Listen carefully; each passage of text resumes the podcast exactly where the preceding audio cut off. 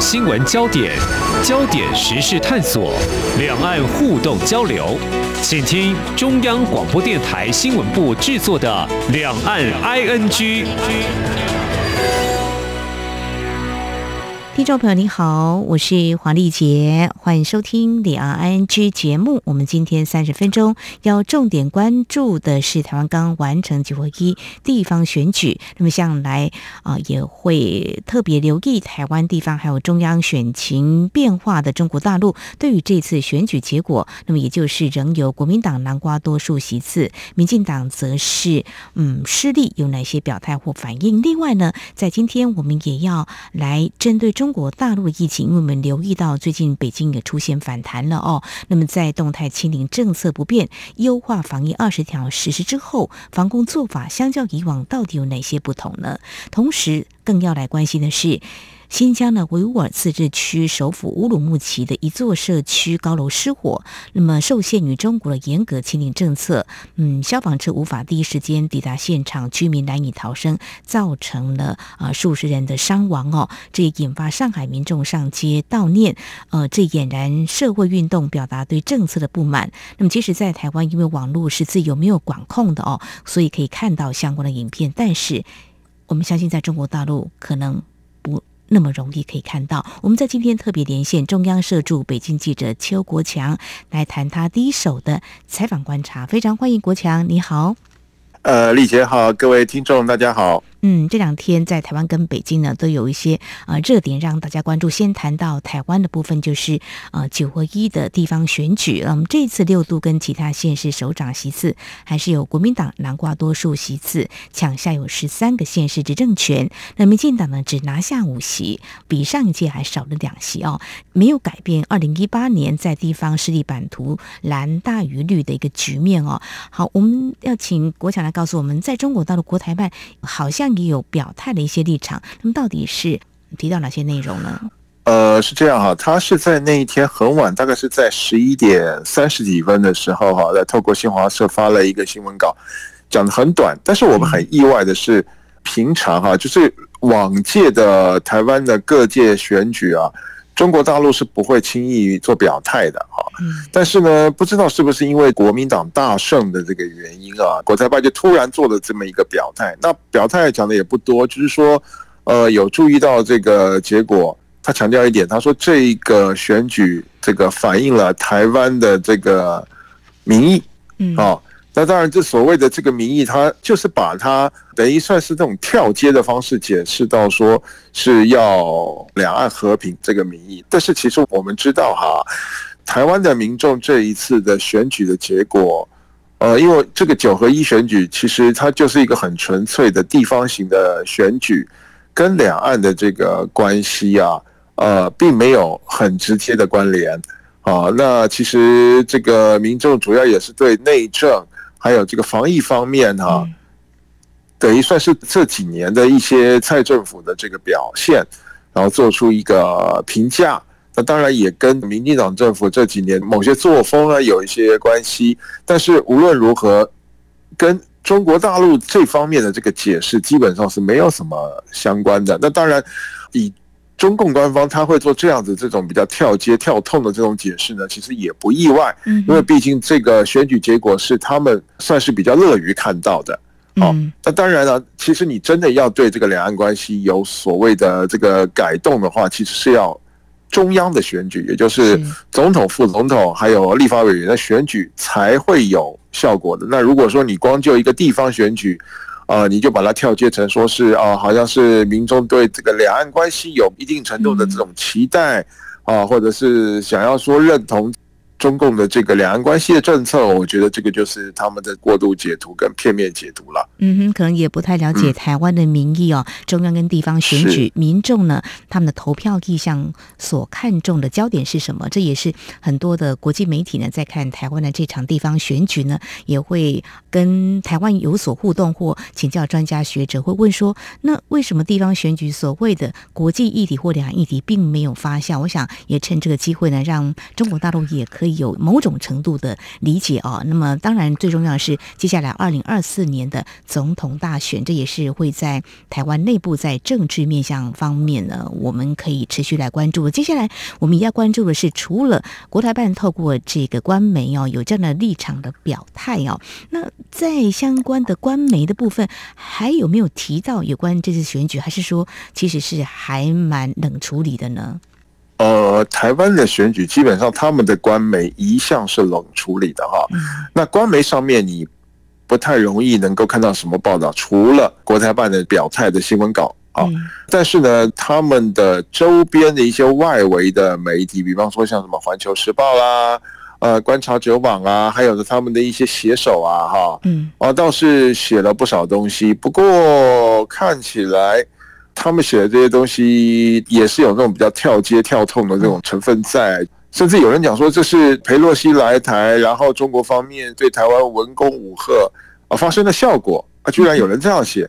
但我坦白讲，这种看法呢，一笑置之就可以了。非常明显，不是他完全不懂台湾的政治，要不然他就是故意的哈，想要来蒙蔽这个中国大陆的读者，他可能是欺负中国大陆的读者不懂，然后故意这样子写，这个跟这个中共军事的威吓真的是一点关系都没有。是，好。是非常谢谢国强带给我们你所掌握到的相关的焦点。倒是呢，我们刚刚有提到中国大陆对于台湾的，不管是地方或立委，还有总统大选，还是留意的。当然，就台湾所关注的。就是在最近在选举之前，其实检调单位也有查出，就是中国大陆可能是利用中资也介入台湾的选举。当然，这不是头一遭了哦。台湾的民众并不陌生，可能会有这样的情况。这也是我们每次遇到选举的时候呢，所谓的认知作战呢，或是假讯息呢，我们都会提到。好，这场的地方选举呢，也是平和的落幕，蓝军大胜。中央执政的民进党呢，在这次选举失利，那然后续的一些焦点，我们在节目当中也会持续的关注。好，我们接下来呢，要跟国强来关心的是，你人就在北京，我们也看到的一些相关的讯息，就是北京的疫情反弹哈。那呃，因为有二十条这个优化的防疫措施上路一两周的时间，国强那。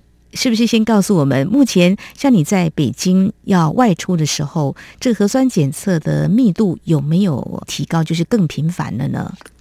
哦，有有有，那个北京本来是规定是七十二个小时啊，也就是三天，每三天就要去做一次核酸，现在就缩短到了四十八个小时。你只要还有外出的需要。你要到任何的场所，你都去不了，因为他们有这种所谓的健康码制度。那你有没有做核酸？然后你的核酸检测结果是不是阴性，就决定你能不能够顺利前往公共场所。比方说，你要去买个东西，你要去买个面包、买个饮料啊，或者是你要去吃个饭啊，或者你要去搭地铁、搭公车，你都要刷这个手机。好，或者是像他们的那个公交卡哈，是绑着这个健康码的啊。如果你没有按时间做这个核酸的话，这些地方你是都进不去的。那所以这个中国大陆的民众才会形容这个做核酸是续命，变成一个生活的这个必需品了。嗯，哎，现在就变成这个样子。因为北京的疫情现在也变得比较严重，然后一天的那个感染人数就上升四千多个人了。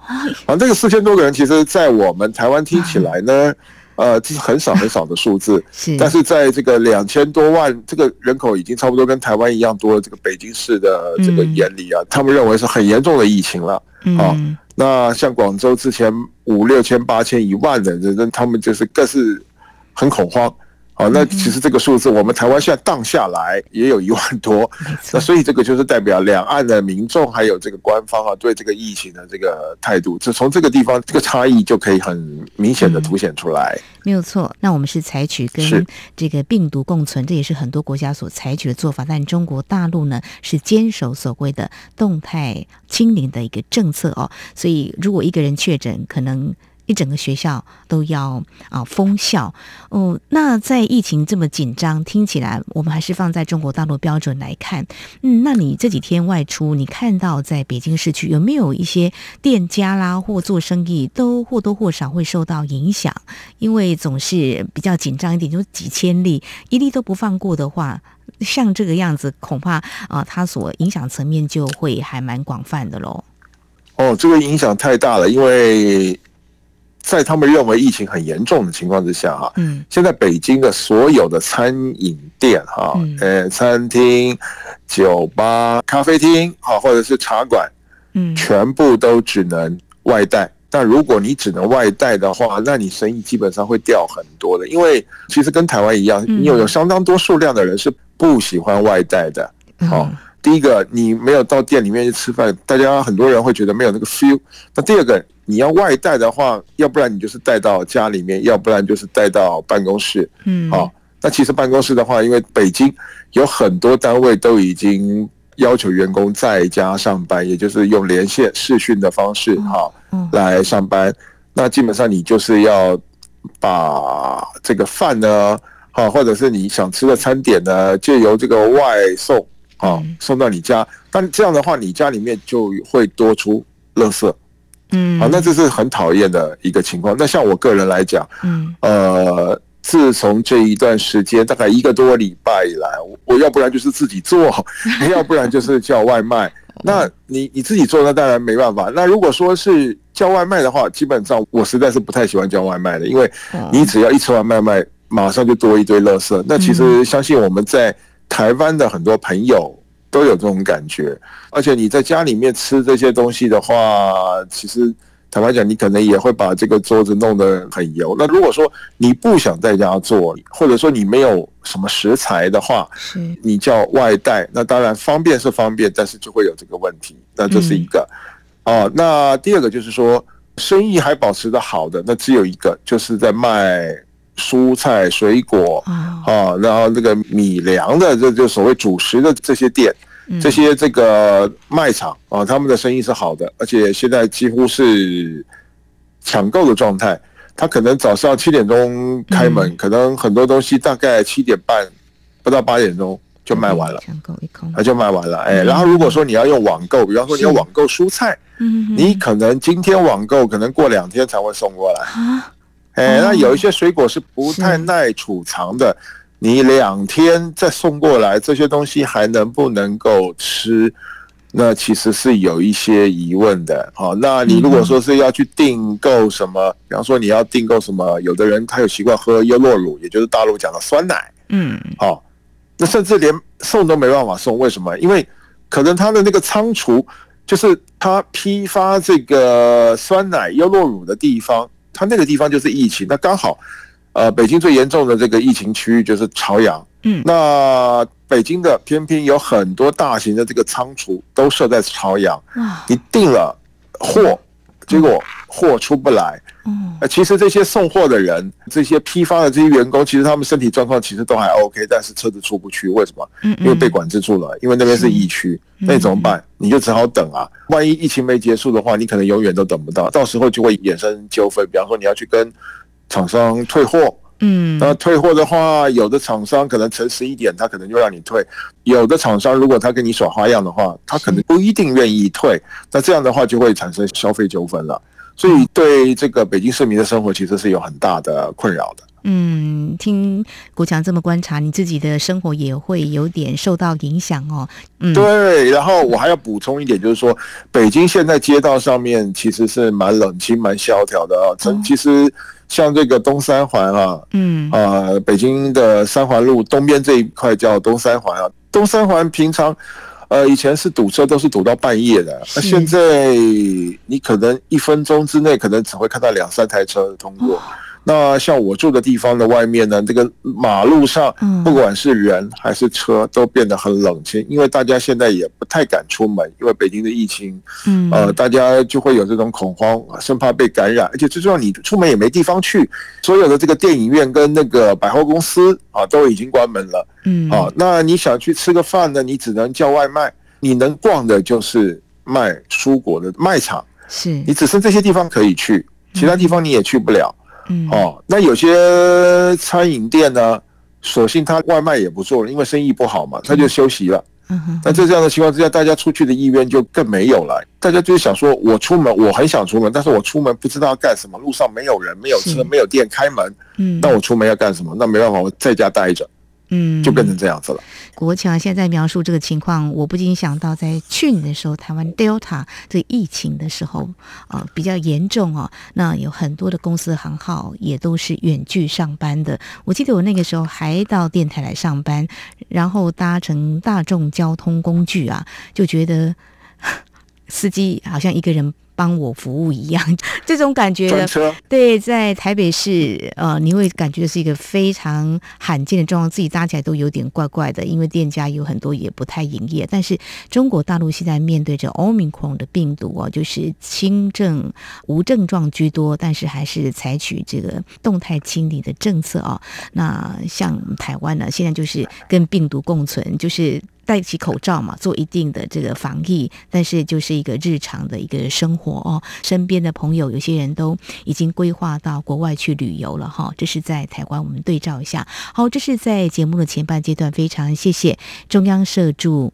北京记者邱国强带来两个焦点议题的观察，包括台湾刚结束九合一的地方选举，中国大陆的官媒还有国台办有哪些立场表态，以及北京的疫情目前是比较紧张一点哦。那现在呢，可以说是拉高了防疫警戒线哦。那么对于生活工作有一些比较深层的影响，在稍后节目后半阶段。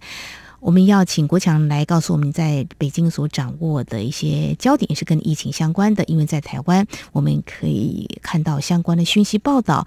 除了刚才你所提到的广州之外，那么在上海，还有其实新疆最近也有一些啊，因为疫情衍生的所谓的二次灾害或次生灾害呢，也让我们很忧心。那中国大陆到底这动态清零政策会继续谨守下去吗？呃，之前中国大陆国家主席习近平在中共二十大会议当中，他就说不会动摇。但是现在一股这个所谓的民怨吧，或有民意的声音，有这样的呼声。那么这个情况，我们在台湾有看到相关讯息，在中国大陆呢，稍后请国强来告诉我们。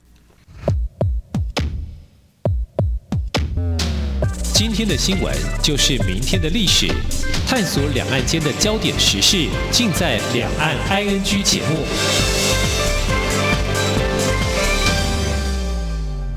我是指挥中心罗一军。接种次世代疫苗能够预防目前 BA. 点五和新兴变异株的威胁。目前十二岁以上青少年和成人都可以接种，作为追加剂哦。特别是有糖尿病、癌症、中风或心肺、肝肾等慢性病的人，强烈建议追加一剂次世代疫苗，可以降低感染重症与死亡的风险。接种次世代疫苗，提升自我保护力。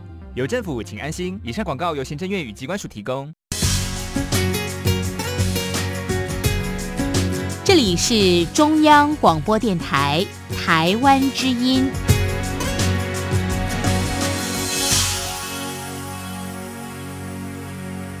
这里是中央广播电台，听众朋友继续收听的节目《两岸 NG》节目，紧接着呢，揭露这段期间，中国大陆民众因为不满动态清理防疫政策，他们抗议走上街头，有人高喊“自由万岁”，这是在广州。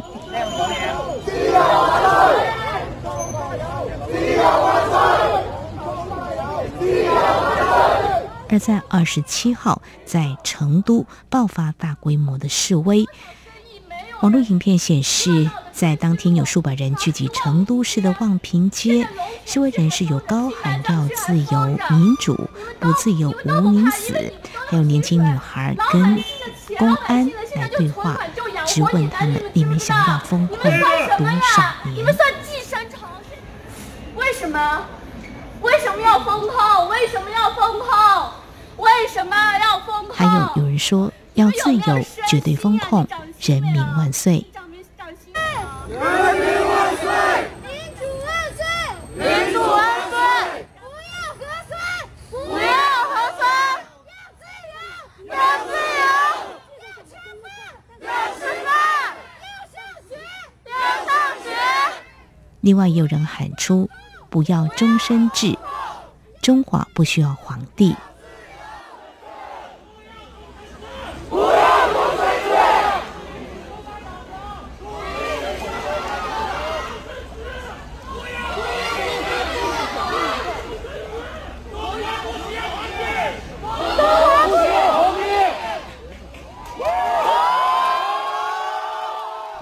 我们节目持续连线，人在北京的中央社驻北京记者邱国强。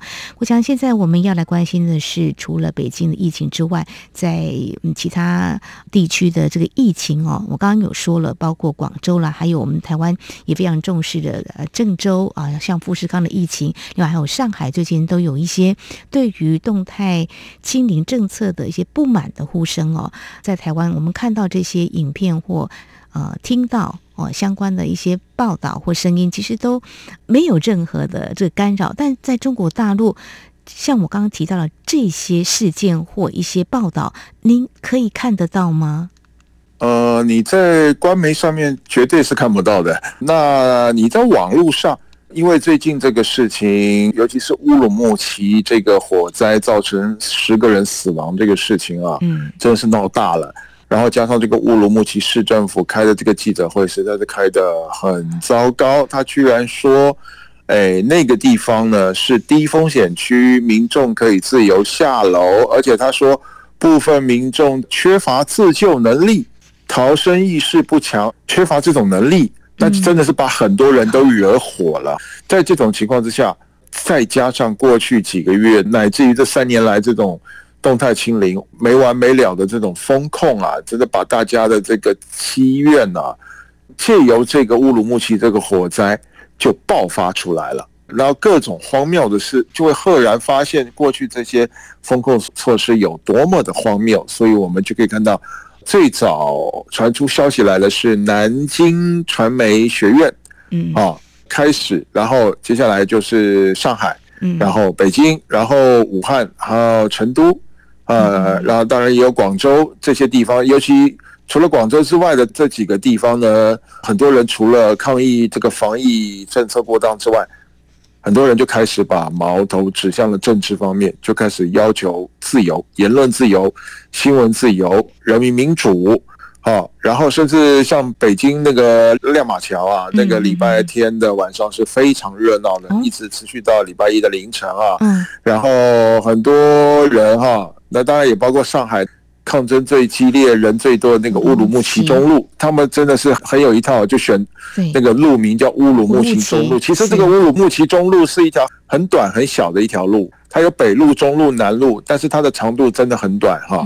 那可是他们就挑了乌鲁木齐中路，就到那边聚集，然后就挑了那个乌鲁木齐的那个路牌，然后就在那边做了很多这个象征抗议的动作，然后就变成一个人潮聚集地。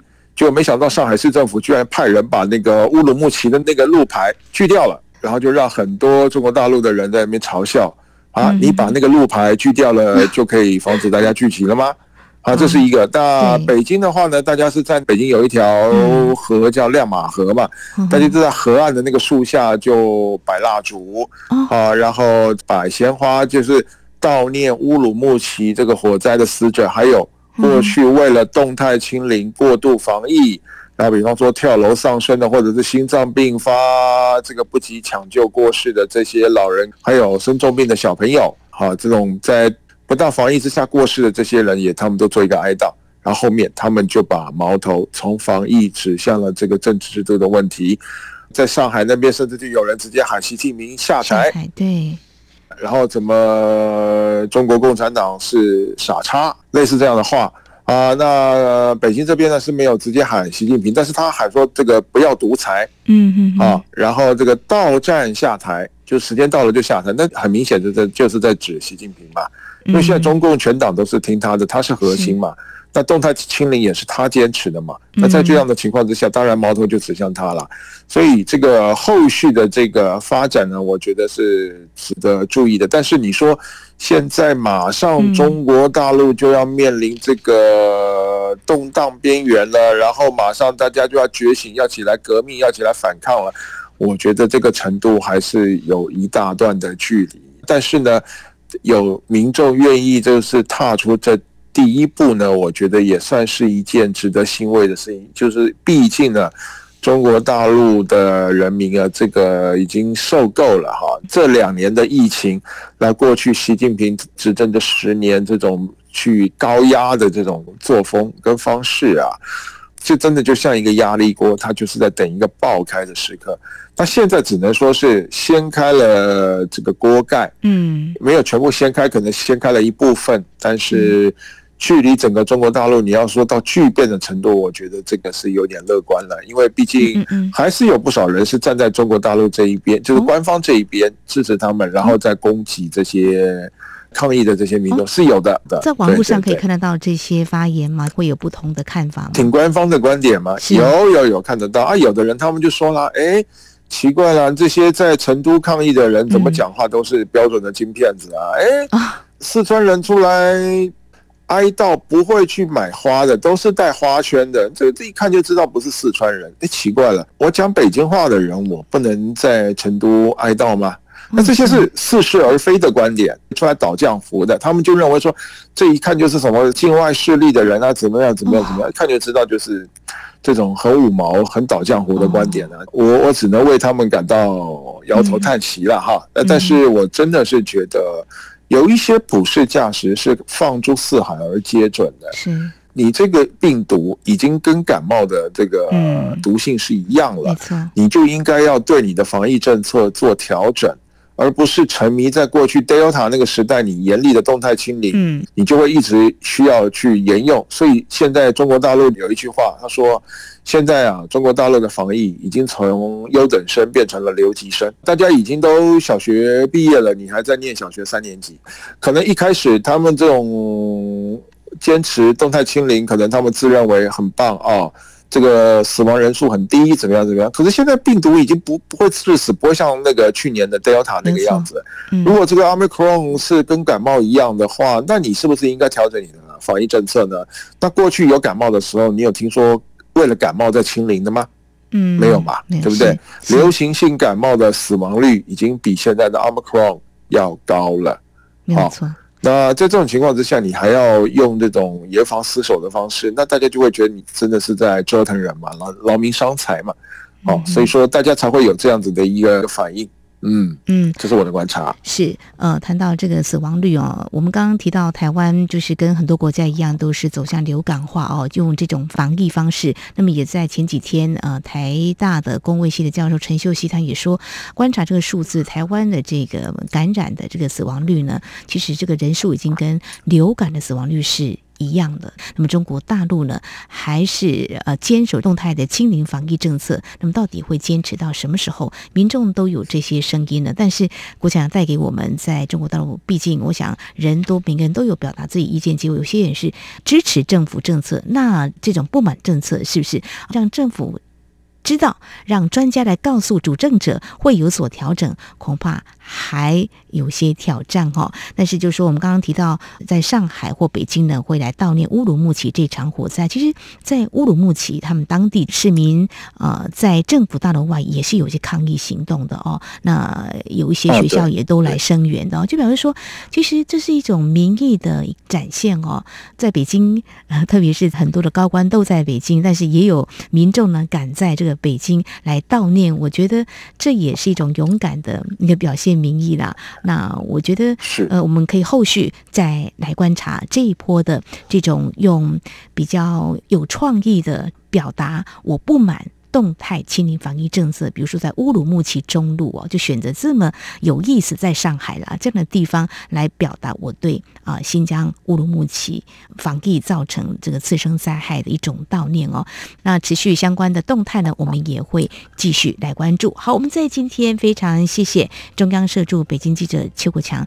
跟我们一起来关注北京的疫情，还有在中国大陆动态清零防疫政策持续两三年来，嗯，出现了一些嗯民众对于这个政策不满的声音，还有也观察中国大陆官方对于台湾九合一选举结果表态立场有哪些值得关注的地方。非常谢谢国强您的第一手采访观察，谢谢，谢谢丽杰，谢谢各位听众，谢谢。